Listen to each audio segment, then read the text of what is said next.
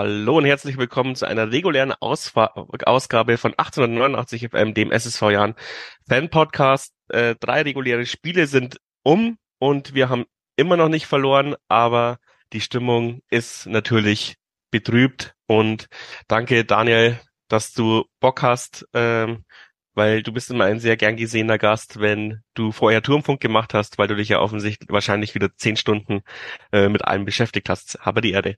Er zehn ehrlicherweise nicht. Zehn ist nur die Siegzahl in Folge, die ist genauso unglaublich, aber bisschen, bisschen eingelesen bin ich schon. Servus Robert. Ja, und du hast natürlich auch ähm, ja das emotionalste Spiel der Vereinsgeschichte mitkommentiert. Ähm, das qualifiziert dich ja noch zusätzlich. Ich möchte jetzt ein ganz kurzen Monolog äh, zu Agi halten. Äh, wir werden natürlich jetzt auch nicht drum rumkommen um das Thema und es ist, glaube ich, verdammt schwer. Also seht's mir oder uns nach, wenn man vielleicht irgendwie nicht richtig mit dem Thema umgeht, obwohl man, glaube ich, weder falsch noch richtig damit umgehen kann. Aber es ist was Einzigartiges. Viele Vereine oder viele Fans müssen sich mit sowas zum Glück nicht auseinandersetzen. Wir mussten es. Und äh, was, also zur Person Agi, was glaube ich besonders bitter ist, ähm, er ist ein Regensburger Jung, hat bei Fortuna Regensburg angefangen, ist dann eben zum Jahren und dann mit sehr, sehr vielen Umwegen, hat eine Karriere hingelegt, Auf und Abs. Ähm, und man hat jetzt wirklich gemeint, er ist jetzt wieder angekommen, äh, nachdem er ja, er war ja schon in der zweiten Liga, ist dann über Bayreuth, das ist ja dann auch nicht die, das Sprungbrett der Nation, wieder zu, zu seinem äh, Heimat, in seine Heimat zurück, zum, zu uns, zum SSV Jahren. Auch hat man so ein bisschen gemerkt, ähm, Anlaufschwierigkeiten, aber zuletzt ist er voll angekommen, hat äh, mit seinem Charakter überzeugt, hat mit seiner Leistung überzeugt, ähm, hätte ein Ringsburger Jung werden können, vielleicht auch ein Urgestein, man weiß es ja nicht.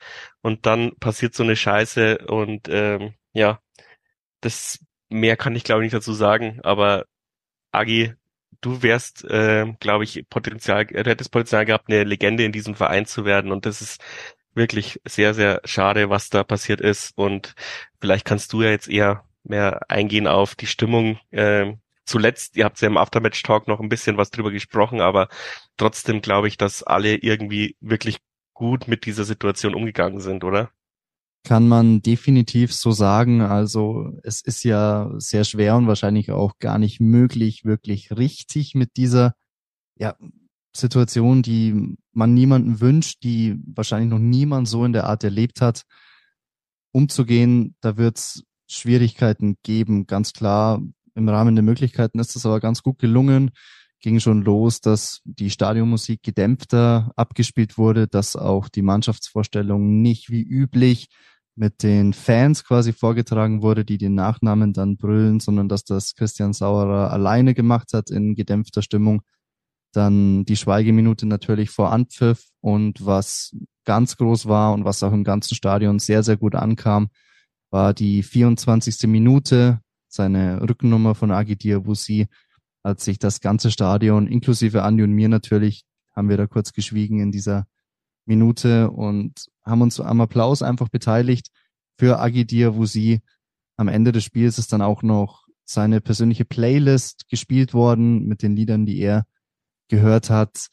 Es ist ähm, nach wie vor schwer zu greifen, schwierig bis nicht möglich, die richtigen Worte zu finden. Für uns, die wir ihn ja nur flüchtig kannten, dadurch, dass wir ja nicht tagtäglich mit der Mannschaft arbeiten, aber für die Spieler, mit denen er gespielt hat, für die verantwortlichen Trainer, Funktionäre, die tagtäglich mit ihm gearbeitet haben, ihn besser gekannt haben, es ist ähm, unfassbar schwer einfach nur. Und wir haben ja auch dann unseren Aftermatch-Talk und auch unsere Übertragung damit beendet, mit dem ich jetzt auch mein Statement beenden möchte. Ruhe in Frieden, Agi Diawusi. Das ist äh, ein gutes Abschlusswort. Ähm, wir werden noch im Laufe des Podcasts sicherlich immer mal wieder auf die Situation eingehen, weil es halt auch zum Spiel gehört. Aber ähm, damit möchte ich es jetzt auch erstmal äh, beenden und äh, ja auf unsere unglaubliche Siegeserie nochmal eingehen. Du hast es gesagt, zehn Siege. Ähm, man muss sagen, aber im Podcast hat man, also während des letzten Podcasts haben wir einmal verloren äh, beim Testspiel gegen FC Augsburg. Aber da haben wir natürlich auch wild rumexperimentiert was mich äh, zu ähm, einem Punkt kommt, der auch gerne angesprochen werden sollte. ähm, eben die Integration des Nachwuchses. Also ähm, das Testspiel haben wir ja auch dazu genutzt, um zum Beispiel äh, Jonas Bauer äh, nochmal Minuten zu geben. Die hat er auch komplett genutzt. Also er ist eingewechselt worden, hat dann, glaube ich, gleich das Tor geschossen mit einem Sololauf à la Faber. Hat mich sehr beeindruckt. Und äh, gegen Dresden ist er ja dann auch nochmal gekommen und äh, hat das die Ecke zum 0 zu 1 mit eingeleitet ähm, und war da auch die, keine Ahnung, von der ersten Minute an total ähm, on fire und ja, keine Ahnung, und hat sich äh, wirklich was getraut und hat nochmal Schwung reingebracht, wo ich auch sagen muss, oh, ähm, herzlichen Glückwunsch zu Enox. Also ich hätte mir schwer getan, in diesem Spiel so einen Risikowechsel zu machen, aber folge richtig, vor allem wenn du dich so auf äh, ja, zwingst gegen den FC Augsburg, äh, muss der Trainer dir auch ein Signal geben, dass er es, glaube ich, bemerkt hat. Ich hätte aber, glaube ich, die Eier nicht gehabt. Äh, wie siehst du's? Insgesamt erstmal natürlich sehr positiv, dass so viele Nachwuchstalente schon im Sommer oder auch jetzt während der Saison Profiverträge bekommen haben, dass sie dann auch Spielzeit bekommen und äh, Coach Enox solche, ja, man kann schon so nennen, Eier zeigt um auch in diesen wichtigen Spielen dann auf den Nachwuchs zu setzen, finde ich sehr bemerkenswert auf jeden Fall. Denn man ist ja sehr, sehr schnell in der Kritik bei jed jed jedweden Fangruppen, was diese Sache angeht, wenn das schief geht. Aber aktuell geht alles gut, was Joe Enox anfasst. Hat er am Sonntag den Sieg eingewechselt mit Noah Gannaus, hat gegen Dresden schon mit Flo Ballas den Sieg eingewechselt und mit den Nachwuchswechseln lag er auch immer wieder richtig in den letzten Spielen. Das ist, ich habe es zwar schon gesagt, aber nochmal bemerkenswert. Kurze Werbeunterbrechung für unseren treuen Partner, dem Rebest Fitness Club in Regensburg. Ja, jetzt wirklich fast die letzte Chance noch, ein paar Pfunde wegzubekommen, um sie dann an Weihnachten wieder draufschaufeln zu können. Also meldet euch beim Rebest Fitness Club an oder geht da mal zum Schnuppertraining, ähm, kauft euch eine Zehnerkarte und meldet euch danach an. Ähm, schaut vorbei. Es lohnt sich wirklich, äh, eines oder das beste Studio in Regensburg. Ähm, auch was die Erholung angeht, gibt genug äh, Angebote im Sparbereich, um sich auch zum Beispiel als ja, Halbamateur oder Halbprofi ähm, dann wieder fit zu machen, um den nächsten Einsatz zu bestreiten. Und wir haben uns jetzt wieder ein bisschen was Neues überlegt, damit es nicht langweilig wird. Wer ein Abo abschließt und eben 1889 FM beziehungsweise den Jan Podcast erwähnt, der bekommt nicht nur super gute Konditionen, sondern auch ein Trikot mit Wunschvlog obendrauf oder zwei Tickets äh, für ein Heimspiel nach Wahl, Sitzplatz natürlich. Ähm, ja, das ist doch auch äh, für Leute dann interessant, die vielleicht schon 100 Trikots zu Hause haben und sich denken, was soll ich denn mit einem weiteren Trikot und wenn man gerne in der Hans-Jakob steht, kann man die Sitzplatztickets ja auch weitergeben an Verwandtschaft Freunde oder sonst wem. Es lohnt sich auf jeden Fall, ein Mitglied beim Rebest Fitness Club zu werden. Wie das geht, einfach in die Show Notes schauen oder auf 1889fm.de unter der jeweiligen Folge. Da seht ihr die Kontaktdaten zum Rebest Fitness Club per WhatsApp, per Kontaktformular, per klassischem Telefon oder klickt einfach bei uns in Instagram auf die Verlinkung vom Rebest Fitness Club und schreibt denen eine private Nachricht. Man kann sie überall erreichen und sie werden sich auch melden. Jetzt geht's weiter in der Folge. Ja, paar Sachen klappen aus meiner Sicht noch nicht so ganz. Also äh, äh, Graf ähm, tut sich, glaube ich, noch schwer, obwohl er schon seine Zeit bekommen hat. Aber jedes Mal, wenn er drin war, wäre er jetzt nicht so aufgefallen wie eben Bauer. Ähm, und ja, was mich ein bisschen, was ich ein bisschen schade finde, aber ist natürlich dem geschult, dass unsere Innenverteidigung so unfassbar gut ist, dass äh, Wurm noch nicht seine Chance bekommen hat. Ähm, vor allem, weil er ja ähm, in der, in der, ich weiß gar nicht, in welcher U-Mannschaft er ist. Jetzt wird mich der Maxi Eichinger steinigen. Ähm, du wirst es vielleicht wissen. Tatsächlich auch nicht, ne. ja, aber auf jeden Fall, er war ja jetzt mit der U-Nationalmannschaft ähm, auf Reisen, ist auch eingesetzt worden und ähm, hat wohl dort auch sehr gut gespielt. Ähm, also ja, aber der aktuell, da können wir gleich überleiten, ist unsere Innenverteidigung ja eine Bank und egal wie du da reinschmeißt, es funktioniert. Ein bisschen außergewöhnlich eben, dass wir gegen Freiburg uns zwei Tore gefangen haben, aber da lag es eher am ja beim Spielaufbau Fehler als an der Innenverteidigung äh, aus meiner Sicht. Ja, also die Gegentore gegen Freiburg, das war ähm, erstmal natürlich aufgrund dieser sehr, sehr speziellen Situation insgesamt ein schwieriges Spiel. Auch, ähm, das heißt ja immer, auf dem Rasen ist dann der Kopf frei. Weiß ich jetzt nicht, ob das wirklich ähm, zugetroffen hat auf die Mannschaft des SSV Jahren an diesem Sonntag. Ähm, wäre sogar verwunderlich aus meiner Sicht. Das hat man vor allem die ersten Minuten schon auch gemerkt, dass man ein bisschen braucht, um in diese Partie zu kommen. Vielleicht auch genau deswegen. Dann ging man ja mit 2 zu 0 in Führung, kommen wir sicher gleich drauf. Und diese Gegentore war dieses eine von Berkay Yilmaz, zwar abgefälscht von Bräunig, der eine super Partie gemacht hat in der Innenverteidigung, genauso wie Kollege Florian Ballas. Und das zweite Tor, das war ein Ballverlust von Fied direkt vor der Viererkette. Und dann haben sie es auch mal gut kombiniert. Die jungen Freiburger, wobei so jung war der, der das Tor gemacht hat, ja gar nicht. Patrick Lienhardt, ein alter Bekannter, hat auch schon an der Donau gespielt beim SSV. Und dann stand es auf einmal wieder 2-2. Gegentore an sich kann man jetzt wenig der Innenverteidigung zur Last legen, genauso wenig wie Felix Gebhardt, würde ich sagen.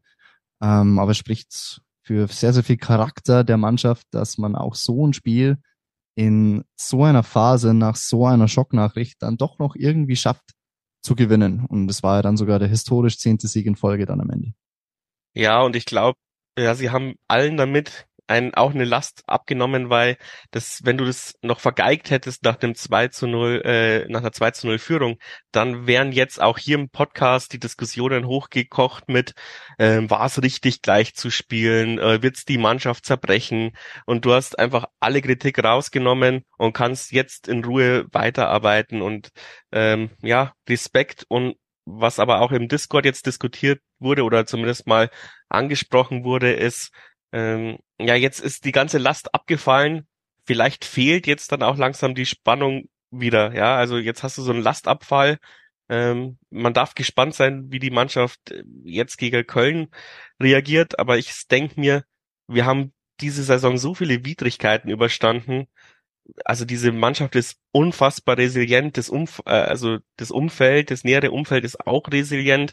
Ähm, ist schon fast äh, gespenstisch. Was soll uns da noch passieren?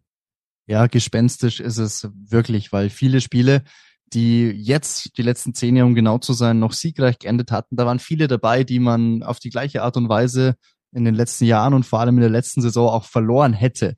Und da muss ich dich fast ein bisschen korrigieren, Robert. Ich glaube nicht, dass das ein Problem gewesen wäre, wenn die Mannschaft jetzt das Spiel unentschieden gespielt hätte oder knapp verloren hätte am Sonntag, weil für diese Sondersituation erstens jeder Verständnis gehabt hätte. Zweitens ist die Diskussion, ob man nicht hätte spielen sollen oder doch äh, müßig und keine, die, die man von extern führen sollte. Äh, es hieß ja von Vereinsseite, man habe sich mit der Familie und der Mannschaft abgestimmt und wenn dann die Entscheidung kommt, ja, wir wollen spielen für Agi, dann ist es so oder so richtig, egal wie das Ergebnis dann am Ende schlussendlich lautet. Und es hilft natürlich, auch dieses Spiel gewonnen zu haben, aber sportlich haben wir aktuell wirklich keine Probleme und das wäre nur Probleme suchen, wo keine sind. Und dass der SSV sportlich mal problemfrei komplett dasteht, das war ja auch vor dieser Saison alles andere als klar. Ein riesen Umbruch. Kann man ja nicht anders sagen. Ich glaube, genau 23 waren es, die weggingen, 19, die neu kamen. Keiner hat gewusst, ob das funktioniert, wie das funktioniert. Dann waren in den ersten Spielen ja auch noch einige Dinge dabei. Ich kann mich an diese Nullnummer gegen Dortmund 2 erinnern was ein glückliches 0-0 war im Jahnstadion und mit Fußball insgesamt nicht viel zu tun hatte. Und jetzt aber hier zu stehen, zu sitzen und gerade den zehnten Sieg in Folge im Rücken zu haben, ist wirklich Wahnsinn, muss man sagen. Und sportlicher Natur läuft es bis Weihnachten auf jeden Fall, egal was jetzt noch passiert. Drei Spiele sind es ja noch. Da mache ich mir erstens wenig Sorgen und sogar wenn noch eine Niederlage kommen sollte, was bei den Aufgaben vor allem in Saarbrücken, das haben ja sowohl die Bayern als auch Eintracht Frankfurt jetzt unter der Woche feststellen müssen, dass das keine leichte Aufgabe ist. So oder so, vor allem mit diesem Vorfall letzte Woche um Agi Diawusi. Es ist eine sehr, sehr, sehr, sehr starke erste Saisonhälfte, die da hinter dem SSV Jahren liegt. Was ihr noch nicht äh, diskutiert habt, was ich aber auch ähm, bezeichnend fand an dem Spiel gegen Freiburg, da kam ja nicht nur äh, der tragische Tod äh, ähm, dazu, sondern dann hast du auch noch den Wintereinbruch. Du weißt nicht bis zur letzten Minute, ob du spielst. Ähm, dann kurz davor wurde die Hans Jakob gesperrt wegen Glatteis. Dann gab es auch noch den äh, Rettungseinsatz in der ersten Halbzeit. Also wie schwer soll ein Spiel denn bitte schön noch sein? Also da kam echt so viel zusammen. Ähm, Wahnsinn. Das, das glaubt man eigentlich gar nicht, wenn man es nicht selbst erlebt hätte. Ja, das war alles in allem sehr, sehr wild, sehr, sehr viele Extremsituationen geballt auf einen Haufen. Dann war es ja auch noch brutal kalt. Ich glaube, ich habe noch nie ein kälteres Fußballspiel gesehen. Es hat sogar vor, ich glaube, wann war es, sieben oder acht Jahren, Toto-Pokal gegen Unterhaching im November. Das war so kalt, hey, das kann ich mich heute noch dran erinnern, wie ich da gefroren habe, aber am Sonntag war es noch schlimmer. Also am Ende hat man, glaube ich, minus zwölf Grad, hat Andi aufs Thermometer geblickt. Oh, das ist schon eine Sache, da musst du Fußball mögen, um dir das bei solchen Minusgraden anzutun. Dann auch noch Sperrung Hans Jakob wegen Glätzegefahr auf den Stufen, glaube ich, hieß es. Ja, es war alles verrückt einfach an diesem Tag. Umso bemerkenswerter, dass es am Ende drei Punkte waren. Dann mache ich mal einen Vorschlag, äh, Wärmedecke in den Turmfunkkoffer. ja, du bist der Boss. Umsetzen, bitte gerne. ja, ich äh, zumindest diese diese Wärmekissen da, die man so knicken kann und dann mit heißem Wasser wieder aufladen. Vielleicht ist es generell eine gute Idee, die mitzunehmen, weil damals bin ich ja, also ich würde behaupten, das Auswärtsspiel gegen Union Berlin war das kälteste. Aber weil wenn sogar ich mal friere, dann dann ist vorbei. Ja, wärst herzlich eingeladen gewesen, dich am Sonntag mit uns da hochzustellen und ja, bis, bis bisschen mitzufrieren. Hätte ich auch was gemacht, aber das ist das große Geburtstagswochenende bei, in meiner Familie. Da hat meine Schwester und mein Neffe Geburtstag und ich stand in der Küche, äh, hab mich abgeseilt und hab euch im Turmfunk gehört und ich glaube, ich war schon lange nicht mehr so aufgeregt, ein Turm, äh, ein, ein Spiel zu verfolgen, weil es, es war so ein krasser Krimi und ihr zwei habt es auch echt gut kommentiert. Es hat mega viel Spaß gemacht, aber ich war ein psychisches Wrack dann am Ende, als ich wieder zur Familie gegangen bin. Ja, nicht nur du, ähm, bei mir ging es einigermaßen, aber beim Andi ja, habe ich kurz mal äh, auf den Hals geguckt, Schlager da gefühlt, wie viel Puls hat er noch oder hat er viel zu viel? Äh, war immer so eine Mischung aus beiden Situationen, vor allem ganz zum Schluss, als Freiburg fast noch den Ausgleich macht und dann, ich glaube, es war wieder Lienhardt, den eigenen Mann auf der Linie abschießt. Also das letzte Abwehrbollwerk war der eigene Mann. Ja, Al-Gadoui hat geschossen, Lin hat Al-Gadoui was, genau. Lina, ja, sowas. Also, irre. Ähm, ja, aber solche Glücksdinge, Glücksmomente, die vereinen sich aktuell auch komplett auf SSV-Seite. Ja, also das muss man auch echt sagen. Das, die Expected Goals, die wir letztes Jahr nicht gemacht haben, äh, kriegen wir jetzt doppelt und dreifach wieder zurück. Und das ist ja auch schön. Also ich habe mir letzte Saison nur gewünscht, in der, oder diese Saison in der dritten Liga ab und zu mal zu gewinnen, weil ich gar keine Ahnung mehr hatte, wie sich's anfühlt. Und ja, und jetzt ist es noch so umzu erstaunlicher. Ich meine, zum Beispiel dieses Dresden-Spiel, das habe ich jetzt auch nur im Fernsehen verfolgt, aber ich hatte zu keiner Zeit irgendwie Panik. Äh, selbst wenn schief geht, hast du immer noch genug Punkte Vorsprung und und es trotzdem, man hat auch immer so tiefes Vertrauen mittlerweile auch in unsere Verteidigung. Die die sind da ständig auf unser Tor zugestürmt und ich dachte mir nur, ja, irgendeiner hält seinen Fuß schon hin. Und äh, dieses Vertrauen hat wahrscheinlich die Mannschaft zurzeit auch selbst. Ich weiß nicht, du hast ja vorhin auch gesagt, äh, letztes Jahr hätten wir es verloren, aber alle, die mal in auch in der, wenn es in der B- oder C-Klasse ist, in der Aufstiegsmannschaft waren, wo es läuft, dann hat man auch so ein kollektives anderes Gefühl für dieses Spiel. Man denkt nicht ab der 70. Minute, oh Gott, hoffentlich ist es bald um oder so, sondern man hat dann noch richtig Bock und man vertraut seinen Nebenmännern mehr. Ähm, und das sieht man ja jetzt auch in jeder Situation, wie, wie wie jeder auch seinem Nebenmann vertraut oder zum Beispiel dieses Ding, wo Kota rüberschiebt oder äh, oder Ball nochmal auf Hottmann gespielt wird, äh, bei Ulm, glaube ich, war's. Ähm, das macht man auch nur, wenn man 100% Vertrauen in sein, in sein Gegenüber hat. Letztes Jahr hätte vielleicht jemand äh, wie Kota in der Situation selber abgezunden. Aber dieses Jahr vertraut jeder jedem und weiß auch, jeder strengt sich für den anderen ein. Und auch diese Uneigennützigkeit aller Beteiligten ist ein, glaube ich, großer Faktor, warum es so läuft, wie es läuft. Ja, das ist der ganz, ganz große Kontrast im Vergleich zum Ende letzter Saison. Da hattest du das Gefühl, egal was irgendwie gemacht wird, es geht nach hinten los, es wird ein Gegentor draus, äh, es werden wieder keine Punkte. Und dieses Gefühl, das du angesprochen hast, gegen Dynamo auch oder gegen 60 war sehr ähnlich. Da war ja auch 60, wenn man ehrlich ist, hinten raus über weite Strecken doch die etwas bessere Mannschaft. Aber dann auch dieses, da hält wieder das 60-Spiel als gutes Beispiel her, finde ich. dass du dann in der 92. Minute als Tobi Eisenhut frisch gekommen von der Bank, da dann einfach dieses Selbstverständnis hast, wenn dieser Ball auf dich zukommt, den mit der Brust anzunehmen und dann einfach ins lange Eck zu legen. Das sind, glaube ich, genau diese Momente, wo du genau das merkst, dass es aktuell einfach läuft. Und da hat jeder einfach diese fünf, diese zehn Prozentpunkte mehr Zutrauen auch zu sich selbst. Genau in diesen ganz entscheidenden Situationen. Und da ist jetzt Eisenhut mit diesem 60-Spiel nur ein Beispiel. Auch Ballas gegen Dresden ist noch sauer, hat er im Magenta-Interview auch gesagt danach, dass er nicht von Anfang an gespielt hat, aber in der 93. wenn er da vorne steht, der Ex-Dynamo, muss man ja auch sagen, hält er dann die Birne hin und macht halt eben das Tor. Der wäre halt vielleicht sonst einen Millimeter vorbeigegangen, wenn wir in derselben Situation letzte Saison gewesen wären. Und das sind diese Momente.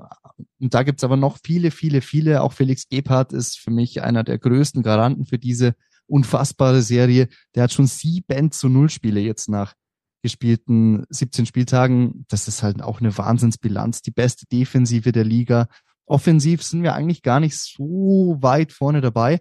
Das Freiburg-Spiel war auch erst das zweite oder dritte. Ich glaube, das dritte war es mit mehr als zwei Toren. Und das ist für einen Tabellenführer auch eine bemerkenswert effektive Statistik. Und das sind, wie schon gesagt, nur ein paar Punkte, die aktuell einfach sehr gut laufen und die in der Summe eben einfach diesen Tabellenstand ergeben. Das muss man sich ja auch auf der Zunge zergehen lassen. Nach 17 Spieltagen sechs Punkte Vorsprung auf Platz zwei auf Dynamo Dresden. Es steht jetzt schon fest, dass wir auf einem Aufstiegsplatz überwintern werden. Und ja, da fallen mir keine Superlative mehr ein, um ehrlich zu sein, wenn man das jemand vor dem ersten Spieltag gesagt hätte in dieser Saison, die Unterschrift wäre sofort gekommen meinerseits, muss ich sagen. Ja, viel besser geht's ja auch äh, ergebnistechnisch fast nicht. Wir haben ja auch äh, nur was eine Niederlage, glaube ich, ja. Und hast du all die Statistiken auch gefunden, ob wir, wir müssten noch mit Abstand die meisten Joker-Tore haben, oder? Joker-Tore weiß ich nicht, aber wir sind führend, was äh, das Erzielen des 1 zu 0 der Führung angeht. Keiner hat so oft das 1 zu 0 gemacht und keiner dementsprechend andersrum so selten das 0 zu 1 kassiert. Auch das ja immer ein Punkt, äh, wie viele Punkte man nach Führungen holt. Die Zahl hält sich am meisten in Grenzen. Wenn du selbst in Führung gehst, dann läuft das Ganze natürlich. Wir haben auf jeden Fall mit die meisten verschiedenen Torschützen. Zwölf verschiedene waren es vor dieser Freiburg-Partie, die getroffen haben. Da war nur Arminia Bielefeld noch eine Idee weiter mit 14 Torschützen. Und vor allem, wenn wir wieder beim Thema Selbstverständnis sind, was die letzte halbe Stunde angeht, sowohl auch die letzten 15 Minuten als auch die Nachspielzeit der zweiten Hälfte. In diesen drei Wertungen ist der SSV klar Nummer eins, was die erzielten Tore angeht. Also Willensleistung auch definitiv ganz, ganz weit vorne. Und auch da gibt's noch mehr Zahlen, die man heranziehen könnte, um zu zeigen, es ist nicht Glück, dass der SSV da ganz oben steht. Es ist vielleicht, und dieses Argument, finde ich, muss man schon auch zählen lassen, wenn man diese zehn Spiele sieht, dann kann man schon auch, wenn man ein Spiel sich einfach mal rauspickt, Dresden ist vielleicht das beste Beispiel, da ist schon natürlich Glück dabei. Das will ich gar nicht abstreiten, kann man, denke ich, auch nicht abstreiten. Denn wenn Dynamo halbwegs seine Chancen nutzt, dann wird es maximal ein Punkt oder eher gar keiner. So Glück oder Gebhardt? Glück oder beides natürlich. Aber wenn du diese Gesamtheit siehst von zehn Siegen in Folge und das sind eher sechs als drei Euro fürs Phrasenschwein, aber zehn Siege in Folge sind dann weder Zufall noch Glück. Das ist dann irgendwo auch Können. Ja, da sind wir uns, glaube ich, alle einig. Wir haben ja beim letzten Podcast so ein bisschen auch ausgemacht, ähm, was uns letzte Saison gefehlt hat, war auch die Fitness, um eben Spiele nochmal äh, in den letzten fünf Minuten, zehn Minuten zu drehen, wo der Gegner auch immer kurz vom Panikmodus ist. Ähm, und dieses Jahr hat man auch das Gefühl, also Chapeau an jeden Beteiligten, der da irgendwie mit der Fitness äh, und der Mannschaft und der Trainingssteuerung zu tun hat. Ähm, eben dieses Gefühl, du kannst jederzeit den Schalter nochmal umdrehen und nochmal äh, zehn Minuten äh, eine Drangphase erzwingen, egal ob das jetzt in der 60. oder in der 95. ist auch wieder mit ein Faktor, den wir auf die Liste mit draufpacken können, warum es aktuell einfach läuft. Und weil wir gerade bei Zahlen sind, eine interessante habe ich noch. Vor diesem Freiburg-Spiel hatte der Jan SS, äh, der SSV Jan 37 Punkte auf der Habenseite. Das waren erstens schon mehr als die ganze letzte Saison. Und nach 16 Spielen hatten erst drei Teams in der dritten Liga entweder 37 oder mehr und alle sind am Saisonende bisher aufgestiegen. Oh, auch nicht schlecht. Und was halt auch äh, immer wieder erstaunlich ist, also letzte, letzte Podcast-Ausgabe haben wir, glaube ich, nur eine Schwäche so richtig rausgefunden und das war die Standardschwäche. Und jetzt kommt Eisenhut zurück und ähm, leitet zwei Siege damit ein, so ungefähr. Ähm, also auch genau zum richtigen Moment legen wir auch diese Standardschwäche wieder ab. Äh, es läuft einfach gerade alles wie am Schnürchen sportlich. Ja, und das gehört ja auch zum Plan, diese Standards. Ich habe noch Bene Salah im Ohr nach dem Ulm-Spiel, als er ja dieses, äh, ja, nennen wir es Traumtor für seine Verhältnisse erzielt hat, dieses Willenstor zum 1 zu 0. Der erste wurde, Schuss, der aufs Tor ging in seiner Karriere und dann war er auch noch drin. Das hast du gesagt. er wird, er, er, das kriege ich wieder zurück von ihm, wenn er es hört. Dennis Salah, unser Dienstältester ja, seit 2016 schon mit dabei. Solange keiner im Kader, nachdem er auch Wastel mittlerweile nicht mehr mit dabei ist. Ähm, wir werden zu ausschweifend. Was ich eigentlich sagen wollte, war, ähm, dass Bene dann auch gesagt hat, das ist unser Plan. Wir wollen diese Tore nach Standards erzielen. Wir trainieren das auch. Und damit sind wir wieder bei Joe Ennox, der mir bisher noch zu kurz gekommen ist in unserer, ja, Lobesliste, sage ich mal. Ich habe auch schon Stimmen gehört und gelesen, die sagen, der FSV Zwickau hat damals die schlechteste Entscheidung seiner Vereinsgeschichte getroffen, ihn zu entlassen. Noch dazu, wenn man bedenkt, wie es dem FSV Zwickau aktuell in der Regionalliga Nordost geht, da ist man ja auch eher unten dabei, um das mal vorsichtig zu formulieren. Und auch bei uns waren ja die Stimmen nicht alle sofort begeistert, als Ende letzte Saison diese Meldung kam, dass Joe Ennox den SSV Jahren übernimmt. Ich muss zugeben, ich war auch skeptisch, aber nicht, weil ich ihm nichts zugetraut hätte, sondern weil ich seinen Werdegang bisher gar nicht so verfolgt hatte. Aber ich muss sagen, liegt natürlich auch an der aktuell erfolgreichen äh, Serie, natürlich keine Frage. Aber meine Überzeugung hatte Joe Ennox mit dem, was er macht, wie er auftritt, wie er auch auf Pressekonferenzen redet, sich verkauft, seine Idee präsentiert, Fußball zu spielen, muss ich sagen, war ein sehr, sehr guter Fang. Ist natürlich leicht, nach zehn Siegen in Folge sowas zu bilanzieren, aber ich bleib dabei, Joe Ennox war eine sehr, sehr gute Entscheidung für den SSV. Ja, mich hatte er schon überzeugt, als ich das Video gesehen habe, wie er diesen Flitzer umgehauen hat. Ja, Robert, aber ähm, ich weiß nicht, ob das schon zu dir durchgedrungen ist, aber es ist noch kein ähm, eindeutiger Indikator, ob man ein guter Trainer ist. ja, aber der Einsatz hat schon mal gestimmt. Im Turmfunk äh, wäre er geeignet nach so einer Aktion, muss ich sagen. Aber ob als Trainer, das hat er jetzt erst bewiesen. das stimmt, das stimmt. Und ähm, ja, also ich habe letztes Jahr und auch in den Jahren davor habe ich ja auch echt oft taktische Entscheidungen und solchen solche Sachen bemängelt und diese Saison halt aus Grund, Gründen noch nie. Und ähm, ich weiß nicht, ob das alles sein Mastermind ist, weil ich meine Theorie war ja am Anfang auch, ähm, den Co-Trainer, den wir haben, haben manche Leute nicht mal als Haupttrainer. Also ähm, und dass er sich jetzt nicht in den Vordergrund spielt oder irgendwas, spricht ja auch für seinen Charakter, ähm, weil der will ja auch irgendwann Karriere machen, zumindest so, wie, wie seine Vita auf dem Blatt Papier ist. Ähm, also ich glaube, wir haben halt wirklich ein sehr, sehr gutes Konstrukt zusammengebaut und das in der Lage, in der wir letzte Saison waren, da muss man dann natürlich auch mal sagen, ähm, Respekt, also zumindest diese Bayerlorzer Geschichte hätte ich so nicht gemacht. Also muss man auch äh, unserem Vorstandsvorsitzenden äh, Respekt zollen, ähm, dass die, die Idee dann so aufgegangen ist, weil es war ja eigentlich auch seine letzte Patrone. Ähm, und wie gesagt, also taktisch, ich bin absolut begeistert. Ähm, ich hoffe, dass ich jetzt nicht zu ein großes Lobeslied mache und jetzt verlieren wir die nächsten zehn Spiele, weil, weil wir taktische Scheißentscheidungen treffen. Aber bis auf das Ingolstadt im Toto-Pokalspiel ähm, muss ich sagen, hat echt alles funktioniert, ja. Also diese Einwechslungen funktionieren. Man merkt, sobald unser taktischer Plan nicht aufgeht, kann man nachrüsten. Äh, wir stellen uns eher auf die Gegner ein und das war das Bezeichnende bei Dynamo Dresden, wo deren Trainer gesagt hat, nee, wir ziehen unser Stiefel durch, wir stellen uns doch nicht auf die Spielweise von Jan Regensburg ein, die müssen sich auf uns einstellen. Und diese Arroganz haben wir halt nicht, obwohl wir zehn Punkte Vorsprung haben auf Platz drei, ähm, haben wir immer noch diese Mentalität, wir versuchen uns auf den Gegner einzustellen, keiner in dieser Liga ist wohl besser als wir, äh, äh ist schlechter als wir. Ähm, deswegen muss man auch auf den Gegner eingehen und die Stärken und Schwächen ausspielen und nicht, wir haben eine Spielidee und die ziehen wir durch, komme was wollen, sondern wir haben gegen Dresden eher defensiv gespielt, gegen Freiburg ein äh, bisschen offensiver und äh, haben es dann innerhalb des Spiels wieder ein bisschen angepasst. Ähm, ja, also wir, wir können auch unseren Spielstil dem Gegner anpassen und umgekehrt. Ähm, und haben nicht die Arroganz zu sagen, wir sind da jetzt mit zehn Punkten vorne, wir ziehen unseren Stiefel durch. Das hat ja allerweil funktioniert. Also Wahnsinn, ähm, ja von allen Beteiligten äh, eine sehr, sehr gute Arbeit. Da stimmt viel aktuell einfach, ja, auf und neben dem Platz. Das anders ist so eine Serie natürlich auch nicht zu erklären. Ähm, ich finde es auch interessant und richtig, was du sagst. Ähm, diese, weiß nicht, ob Arroganz in dem Fall das richtige Wort ist, aber diese, dieses Selbstverständnis, wir sind die Besten und ihr müsst erstmal kommen. Äh, das würde auch zum SSV Jahren nicht passen, auch in der aktuellen Situation nicht. Und ich glaube, das wissen auch alle Spieler, Trainer und auch Verantwortliche.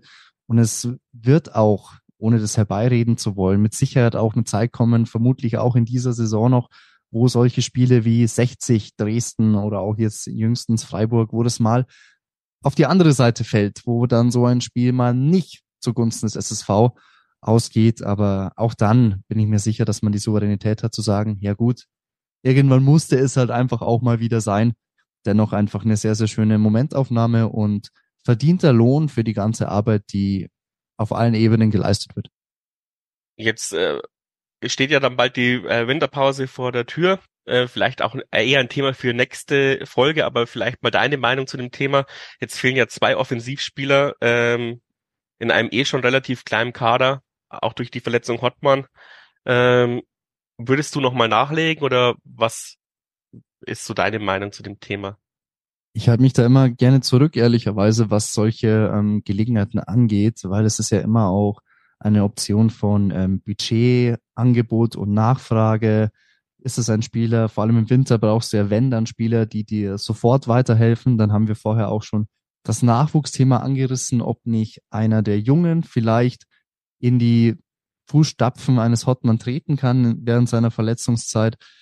Da bin ich vorsichtig und bin mir aber gleichzeitig auch sicher, dass Achim Bayerlotzer und Co., wie es immer so schön heißt, den Markt sondieren werden, was an Spielermaterial auf dem Markt verfügbar wäre. Und bei günstigen Gelegenheiten ist man mit Sicherheit nicht abgeneigt. Aber so wie ich Achim Bayerlotzer als Trainer und auch in seiner neuen Position bisher erlebt habe, wird es kein Schnellschuss werden, sondern wenn dann was gut überlegtes. Und es kommt natürlich auch darauf an, wie lange werden sich diese Verletzungen hinziehen, die aktuell im Kader bestehen. Und dann wird, wird man sich entscheiden, richtig entscheiden, ob der Handlungsbedarf besteht oder nicht. Du hast bei äh, Achim Beuerlotz angesprochen. Erwartest du von ihm eine Vertragsverlängerung im Winter von einem der jungen Wilden oder zum Beispiel die Option ziehen von Bräunig? Ähm, ähm, ja, ist das so ein bisschen auch deine Erwartungshaltung oder sagst du da auch, ja, das, das wird er schon zur gegebenen Zeit machen. Das ist vielleicht eine langweilige Meinung, aber ich denke immer, um da wirklich ein kompetentes Urteil und eine klare Meinung abgeben zu können, äh, müsste man mehr in der Materie sein. Natürlich denkt man sich jetzt auf, auf als Fanseite Louis Bräunig, einer der Innenverteidiger, äh, Garanten bisher der besten Defensive der dritten Liga. Natürlich ziehst du diese Option, aber dann ist natürlich auch die Frage, wie viel kostet das schlussendlich? wo spielen wir überhaupt nächste Saison? Das ist ja auch noch eine Sache, die planerisch äh, natürlich in den Fokus rücken könnte und beim aktuellen Stand der Dinge natürlich auch rücken wird. Auch das spielt da eine Rolle und viele, viele andere Aspekte, die da ein einfaches Urteil einfach nicht zulassen. Aber ich bin mir sicher und erwarte das auch, dass es mehr Vertragsverlängerungen werden, als sein Vorgänger das vor rund einem Jahr getätigt hat. Soweit wage ich mich mal aus dem Fenster zu lehnen, dass das besser funktionieren wird, ohne danach treten zu wollen natürlich. Aber das war letztes Jahr wirklich sehr, sehr auffällig, dass äh, was Vertragsverlängerungsmeldungen angeht, äh, da wirklich wenig bis gar nichts kam. Da bin ich mir sicher, dass das anders und besser laufen wird. Da, das wollte ich hören. mit, mit, mit, äh, mit weniger bin ich auch nicht zufrieden, aber ja, also, und ich hoffe auch, dass er ein Tick besser ist als Christian Keller. Christian Keller war ja auch nicht der große Verlängerer. Ähm, vielleicht schafft es ja Achim Bayerlorzer da so, zumindest da den Jahren auf eine neue Ebene zu heben, sage ich mal. Gab, war ja bestimmt auch eine bewusste Entscheidung, fast alle Neuzugänge bis 2025 nur auszustatten. Ähm, da werden sie sich ja auch irgendwas dabei gedacht haben und nicht, ja, schauen wir mal, wie es läuft, sondern haben sicherlich auch einen Plan, wie es also was vertragstechnisch möglich ist, wenn es läuft. Vielleicht hat der ein oder andere ja sogar eine Verlängerungsklausel drin, die dann automatisch bei Einsätze oder sowas zieht. Aber das werden wir ja dann wahrscheinlich erst nächstes Jahr mitbekommen und nicht in dieser Winterpause schon. Mich würde es freuen, wenn er, keine Ahnung, äh, Salah läuft zum Beispiel aus. Ähm, das könnte man, glaube ich, schon frühzeitig angehen. Mal abtasten, ob er noch Bock auf ein Jahr hat, egal wie es dann, wo wir nächstes Jahr spielen. Ähm, sowas könnte man, glaube ich, das sind so die low-hanging Fru Fruits und Früchte. low-hanging Fruits, das habe ich auch noch ja. nie gehört. ich hätte, äh, ja, ich mache Lothar Matthäus äh, Konkurrenz mit meinem Englisch. Ich hätte es sein lassen sollen. ja, da, ähm, da, da glaube ich, musst du dir schon noch mehr äh, einfallen lassen. Aber wenn es mal soweit ist, ich bin der Erste, der dich dafür auslacht, wenn du mal auf Lothar Matthäus Niveau singst, englisch technisch. Sehr gut, sehr gut. Kann ich mitleben. ähm, ja, also das würde ich mir schon wünschen, dass da auch so ein bisschen auch, man braucht, glaube ich, jetzt kein Signal, aber äh, es beruhigt dann trotzdem, dass man sieht, dass da auch noch gearbeitet wird. Und ähm, ja, das würde ich mir wünschen. Und dann eben am Ende der Saison schauen, was geht und wo wir stehen. Und soll den Aufstieg geben, glaube ich, dann wird es ein bisschen einfacher, die Leute zu verlängern. Sicherheit natürlich das ein Faktor und allgemein auch dass wir jetzt vom Thema Aufstieg sprechen, das war ja auch alles andere als klar. Das ist eine sehr, sehr schöne Situation. Das Ziel wurde ja auch nie wirklich komplett klar formuliert, weil eben keiner wusste, wie es mit diesem neuen Kader läuft. Und dieses schauen wir mal, wie es läuft, so ist man nicht an die Verträge gegangen, aber ich glaube insgesamt an die Situation. Vielleicht auch das genau die Überlegung. 2025, das funktioniert auf jeden Fall auch Liga unabhängig. Und dann schauen wir mal, wie jetzt diese neue Philosophie, dieses neue Konstrukt an Kader und auch im verantwortlichen Bereich läuft. Und das erste Zwischenfazit fällt durchaus positiv aus. Ich denke, so kann man das sagen. Ja, das könnte man so sagen, glaube ich. Jetzt sind wir uns einig, dass äh, ja es gesamt ganz gut läuft, aber mal auf die einzelnen Akteure runtergebrochen, wer hat dich denn bis jetzt äh, am meisten überzeugt? Sagen wir mal die letzten zehn Spiele oder generell? Alle. das ist die einfache Antwort. Ja gut, aber, dann zum nächsten Punkt. aber wer natürlich äh, besonders heraussticht, weil er einfach äh, traditionell als Torwart der Kopf der Offensive ist, ist Felix Gebhardt. Über ihn haben wir schon gesprochen. Wer im der Tor Kopf der, der Offensive. Habe ich Offensive gesagt? Ja. Das wäre auch interessant. Wäre noch eine Steigerung für ihn, dann hat er noch eine Aufgabe für die nächsten Spiele. ich glaube, er hat ja sogar einen Assist, oder? Oder zumindest so einen, äh, so einen vorgeschobenen Assist. Also in, Eishockey, in Eishockey wäre es einer. Weil da zählt ja auch der Vorvorletzte, oder? Nee, der Vorletzte zählt. Letzter und Vorletzter. Ja, kriegt er von uns einen ausgestellt auf jeden Fall. Der Kopf der Defensive mit offensiven Akzenten, Felix Gebhardt. Ja. Äh, siebenmal schon zu null, haben schon angesprochen, ist natürlich eine, eine Benchmark, äh, die er setzt als Neuer beim SSV, auch wenn er schon in Halle gespielt hat. Dann in der Verteidigung tue ich mich schwer, einen wirklich rauszunehmen, weil die einfach als Verbund komplett überzeugt. Im Mittelfeld, muss ich sagen, fallen mir die beiden Außen immer auf mit sehr, sehr viel Schwung. Conny Faber war im Nachhinein mit einer der wichtigsten, dass er da geblieben ist, weil er ein Paradebeispiel dafür ist, auch in der 90. Minute noch diese Wege zu gehen. Er hatte zum Beispiel an einem der ersten Spieltage in Fair noch den Siegtreffer gemacht am Ende durch eine Einzelaktion. Und auf der anderen Seite Dominik Kota, Mann des Spiels auch am Sonntag, hat nach diesem Eisenhut-Freistoß noch irgendwie einen Schlappen dran gehabt und bereitet das, das Siegtor von Noah Gannaus überragend vor. Das sind Spieler, die, die im Kopf geblieben sind. Und insgesamt kann man aber schon die Antwort so beibehalten, dass alle irgendwo zu überzeugen wussten. Manche haben natürlich noch nicht so ihre Einsatzzeiten bekommen. Manche haben noch nicht das gezeigt, was sie schlussendlich wohl zu leisten imstande sind. Aber wenn wir jeden Einzelnen durchgehen würden, was zu viel Zeit kosten würde, dann würden wir mit Sicherheit bei jedem viele, viele positive Dinge finden. Ja, der, der Fabs aus dem Discord würde ja sagen, äh, nee, Noah Garnaus ist noch nicht eingeschlagen. Was sagst du dazu? Ich glaube, dass da noch mehr Potenzial da ist, als er bisher zeigt. Einschlagen ist eine Definitionssache. Wenn Einschlagen ist, sofort Top-Torschütze des Teams zu sein als neuer Stürmer, dann muss man sagen, ja, dann hat er noch nicht eingeschlagen. Ähm, er hatte gleich einen brutalen Start im Toto-Pokal unter Bleichfeld, glaube ich, hieß es, als er fünf Buden gemacht hat. Ähm, da ist natürlich die Erwartungshaltung auch sofort nach oben geschnellt, äh, ohne, äh, ohne Ziel.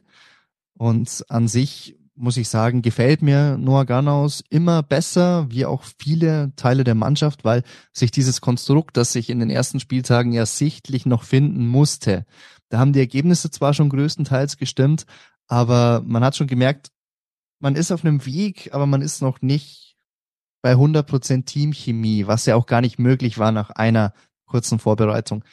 Aber Norganos, denke ich, ist einer von denen, der genau davon auch profitieren kann, dass mittlerweile dieses Konstrukt SSV Jahren, so wie es auf dem Feld steht, einfach eine Einheit ist und zwar auch eine, die sich auf dem Platz komplett versteht. Und da sind wir wieder beim Freiburg-Spiel, dieses 3 zu 2. Da steht er halt einfach da, wo ein Stürmer stehen muss. Und du hast gesagt, letzte Saison hätte, hm, in dem Fall war es Kota, aber der Spieler in dieser Situation noch einfach draufgezimmert und womöglich wäre er nicht reingegangen. Das wäre vielleicht auch noch in den ersten ein, zwei, drei, vier Spieltagen dieser Saison so gewesen.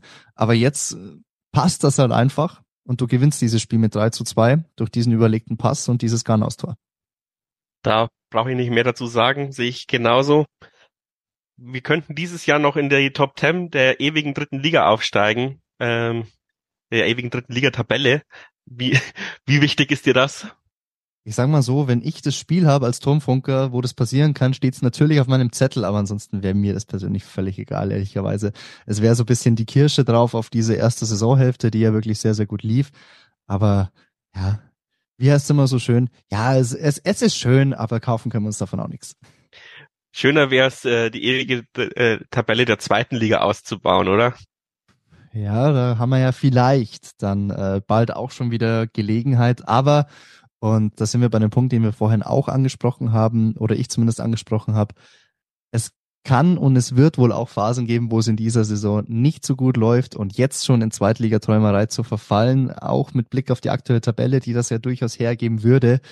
Davon bin ich auch eher kein Freund, um ehrlich zu sein. Ich bin der Erste, der es total feiert, wenn es dann soweit ist und der Erste, der in Euphorie gelangt, wenn nur noch ein Punkt fehlt zwei, drei Spieltage vor Schluss. Aber dafür sind wir definitiv noch zu früh. Aber dagegen hätte ich natürlich auch gar nichts.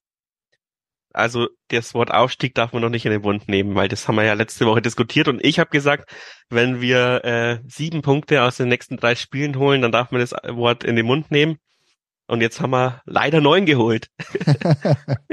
ich würde erstmal das leider streichen. Ich glaube, da wirst du mir noch nicht widersprechen. Und zweitens, das Wort Aufstieg darfst du immer in den Mund nehmen. Als Fan sowieso. Intern muss man da natürlich aufpassen.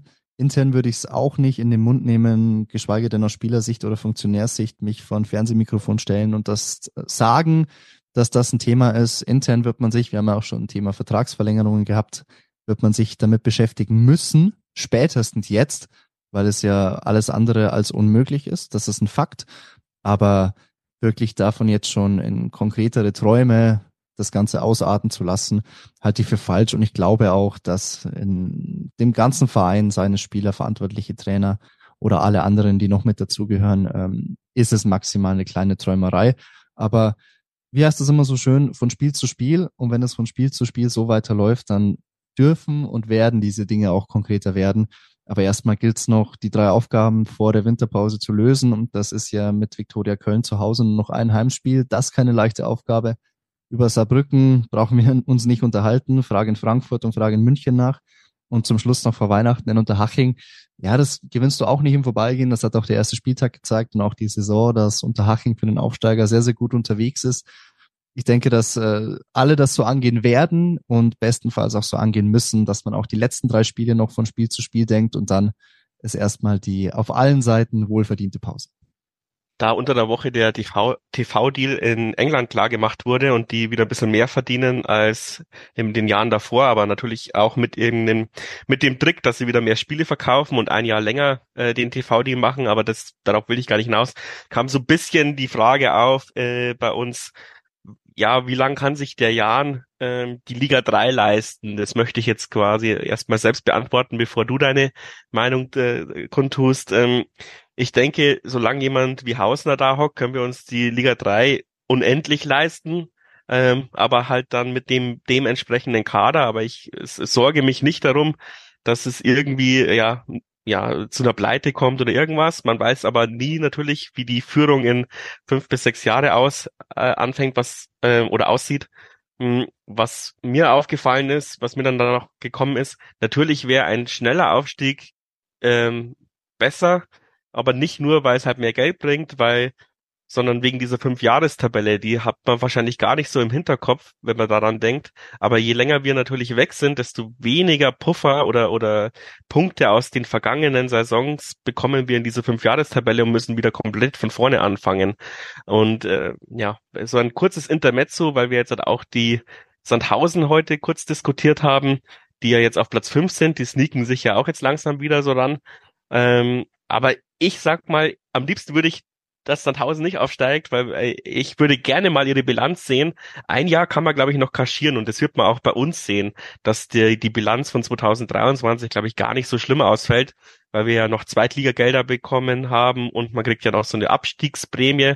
Äh, die richtige Bilanz wäre dann 2024, wenn du in der dritten Liga bleibst und da wäre da würde ich gerne sehen, wie Sandhausen sich schlägt mit ihren Ausgaben, weil da brennt's lichterloh. Wir würden, glaube ich, trotzdem auch 2024 einen kleinen Gewinn einfahren, wenn ich jetzt spekulieren müsste. Aber ja, das ist so mein, sind so meine Gedanken zu dem Thema, wie lange können wir uns Liga 3 leisten. Ja, Liga 3 hat ja ohnehin ein schweres Image, was diese Finanzierung über Jahre hinweg betrifft. Es gibt ja auch einige Negativbeispiele, Türkgücü München ist vielleicht ein Sonderfall, aber es gab ja auch mal Rot-Weiß Erfurt, die da den finanziellen Weg in Liga 4 dann gehen mussten. Es ist, glaube ich, für einen Verein, der wirklich lange, lange Jahre in dieser Liga spielt und vielleicht nicht den Zuschauerzuspruch hat, den Dynamo, gut, Dynamo Dresden ist ein Extrembeispiel, aber vielleicht auch Arminia Bielefeld, vielleicht auch der SSV Jahren. Es waren ja auch am Sonntag wieder gut siebeneinhalb da. Wenn du halt nur ein Stadion hast, wo 5000 sind die Mindestkapazität, glaube ich. Und wenn dann halt nur 3000 im Schnitt da sind, dann ist das schon schwierig, weil du musst ja auch denken, du hast ähnliche Reisekosten wie Mannschaften in den ersten beiden Ligen. Du musst auch deutschlandweit durch die Republik, wir als äh, südlicher Verein können da exemplarisch äh, Lübeck nennen, die da wirklich im höchsten Norden mit dabei sind. Das sind alles Kosten, die gedeckt werden müssen. Und wenn du das über Jahre machst und nicht die Einnahmen hast aus Liga 2, die vor allem was TV-Geld angeht, und das ist ja der aktuelle Aufhänger durch diesen nächsten Mega-Vertrag in England, wenn du diese TV-Gelder, die in der dritten Liga natürlich deutlich niedriger sind als in Liga 2, das ist auch kein Geheimnis. Wenn du die dann nicht hast, und auch ansonsten ist die Sponsorenlandschaft ja auch eine andere in Liga 3 als in Liga 2. Da spielen ganz, ganz viele Faktoren mit rein, die ein äh, langfristiges Dasein in Liga 3 mit Sicherheit erschweren und aus sportlicher Sicht ist es natürlich auch ähm, mehr als erstrebsam, direkt zurückzukehren. Erstens, weil du den Anschluss an sich gar nicht so sehr verlierst dann, auch finanziell dann, Stichwort Fünfjahrestabelle, wie du richtig sagst, Robert. Und es ist ja auch ein Phänomen, dass auch der Jan ja sehr, sehr klar erleiden musste, wenn wir uns an den letzten Abstieg aus der zweiten Liga erinnern. Da war das erste Jahr ein Konsolidierungsjahr, das glaube ich auf Platz 10 geendet ist. Und das zweite Jahr war dann das, was äh, richtig reingehauen hat, um es mal so zu formulieren. Und das ist ein Phänomen, das man ja oft sieht, im ersten Jahr direkt am Wiederaufstieg dran sein und im zweiten Jahr dann aber davon eher weit weg sein. ASV ist vielleicht auch ein Beispiel, was das angeht, wobei die immer nah dran sind und es dann doch wieder schaffen, es nicht zu schaffen, in die Bundesliga zurückzukehren. Aber es ist oft so, dass du am Anfang dran bist in der ersten Saison, dann schaffst du es knapp nicht. Dann bist du im zweiten Jahr im Mittelfeld, im dritten Jahr auch und dann bist du von einem Aufstiegskandidaten zu einem konstanten Mitglied dieser Liga geworden. Das sind alles Gedankenspiele. Keine Situation ist wie die andere, aber das ist ein Muster, das man schon hier und da mal erkennen konnte, die vergangenen 10, 15, 20 Jahre. Ja, aktuelles Beispiel, du hast es ja auch kurz angeschnitten, Dynamo Dresden, die haben natürlich sau viel Einnahmen durch Zuschauer und äh, Merchandising und trotzdem haben sie, glaube ich, 2,2 Millionen Euro Verlust gemacht und mussten das durchs Eigenkapital decken. Ähm, die können auch nicht unendlich, zumindest mit diesen Ambitionen in der dritten Liga sein. Wenn, dann müssten die auch ganz krass am Kader und am Mitarbeiterstab ähm, ja, Einschnitte vornehmen. Das ist natürlich ein guter Punkt. Wenn du in die Vollen gehst, bin ich ehrlicherweise schlecht bis gar nicht informiert, was da die Finanzen anderer Vereine angeht. Aber wenn du dich dazu entschließt, es gibt ja auch äh, des Öfteren diese drei Jahrespläne. In drei Jahren wollen wir eine Liga höher spielen und wofür dann auch Geld in die Hand genommen wird, wenn du es halt dann nicht schaffst, weil in diesen drei Jahresplänen sind dann natürlich auch irgendwann die Einnahmen aus der höheren Liga mit einkalkuliert. Und wenn du das nicht schaffst und dich in dieser Folge übernimmst, das ist natürlich auch ein Schreckensszenario für, für Vereine, dass man natürlich dann, gibt es auch viele verschiedene Beispiele und viele unterschiedliche Situationen, in denen das klappt oder auch nicht klappt, da muss man schon auf der Hut sein. Ja, noch ein Negativbeispiel gerade. Ich bin gespannt, ob bei einem möglichen Abstieg der MSV Duisburg äh, noch so existiert, wie er gerade existiert. Das wäre sehr schade. Das ist jetzt vielleicht eine sehr persönliche Meinung, aber der MSV Duisburg als Bundesliga-Gründungsmitglied, auch langjähriges Erstligamitglied, das wäre verdammt schade. Ja, da bin ich auch bei dir. Ich kommentiere auch gerne in Duisburg. Stadion ist ziemlich geil. War doch seinerzeit auch das allererste Turmfunkspiel, wenn ich das richtig im Kopf habe, oder? In Duisburg. Oh, bist du gut informiert. das, das ist richtig, ja. Gut, dann kommen wir so langsam zum Ende. Du hast es schon ein bisschen angeschnitten, trotzdem möchte ich von dir die Einschätzung. Ähm, wie spielen wir die nächsten drei Spiele? Wie viele Punkte gibt's? Und bei Viktoria Köln fallen ja jetzt, stand jetzt, glaube ich, vier Stammspieler aus. Das ist schon auch krass. Eigentlich liegt's ja am Silbertablett, die drei Punkte, oder? Könnte man so sagen. Ähm, ich will die Antwort diesmal kurz halten, nachdem ich oft jetzt ausschweifend wurde. Äh, Credo für die letzten drei Spiele für mich, äh, die Welle weiterreiten, solange es geht und die Punkte einfallen, die diese drei Spiele noch hergeben. Möglichst natürlich alle neu. Ja, ich habe heute mal geschaut, ähm, wie es quasi im Vorverkauf läuft. Besser als, glaube ich, zu manch anderen äh, Spielen, aber trotzdem aus meiner Sicht enttäuschend ähm, dafür, dass wir halt so krass Tabellenführer sind, dass das letzte Heimspiel der Saison ist.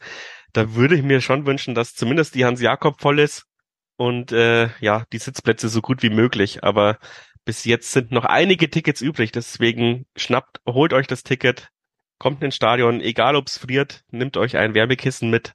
Ähm, ich glaube, die Mannschaft hätte sich's verdient, äh, dass da mindestens, weiß ich nicht, ich, ich sag jetzt mal 9000 hätte sich verdient. Ich befürchte aber auch, dass 8000 schwierig wird zu knacken, aber trotzdem, ähm, keine Ahnung. In, in anderen Standorten wäre es jetzt ausverkauft, sage ich es auch mal so. Vielleicht noch als kleiner Zusatzhinweis oder kleines Zusatzteasing. Es könnte ja auch wieder historisch werden, denn dieser zehnte Sieg war ja quasi die Einstellung des ewigen Rekordes in der dritten Liga. Das hat auch schon der KSC geschafft, 2012-13. Elf Siege in Folge wäre dann wirklich alleiniger Rekord des SSV Jahren. Und um vielleicht den Kreis dann endgültig zu schließen, dieser Ausgabe, es wäre auch in Spiel zwei nach Agi Diawusi der Mannschaft sehr, sehr hilfreich, jede mentale Unterstützung auch von den Rängen noch mitzubekommen. Also auch das noch ein Grund, auf jeden Fall am Sonntag wieder die ANF zu unterstützen. Da will ich gar nicht großartig reinquatschen und sag Danke, dass du Zeit gehabt hast. Äh, danke fürs Zuhören. Dieses Mal gibt's keinen Unterstützerdank, aber trotzdem natürlich die Aufforderung, 1889 FM zu unterstützen. Wie das geht, äh, findet ihr in den Show Notes oder auf 1889fm.de und dann auf Unterstützen im Menü klicken. klicken. Ähm, und äh, an der Stelle danke an alle, die dieses Jahr unterstützt haben. Aber ich hoffe, dass es noch eine Weihnachtsfolge gibt und dann werde ich mir die Mühe machen und äh, die letzten Unterstützer nochmal raussuchen. Und ähm, ach ja, ich weiß jetzt gar nicht mehr, wer das Trikot gewonnen hat. Ähm, aber du hast dich noch nicht gemeldet. Schau auf deinen Kontoauszug, da habe ich dir einen Cent überwiesen. Ähm, ich schreibe es aber wahrscheinlich auch nochmal in die Social Medien, dass du dich melden sollst. Schaut auf eure Kontoauszüge, wenn ihr gespendet habt. Äh, dann ist irgendwo ein Cent überwiesen, wenn ihr gewonnen habt. Der wertvollste Cent, den man je gesehen hat. ja, ein Trikot, ein Trikot unterschrieben von der Abstiegsmannschaft. Wer will's nicht? also, haben wir die Erde. Ciao, macht es gut.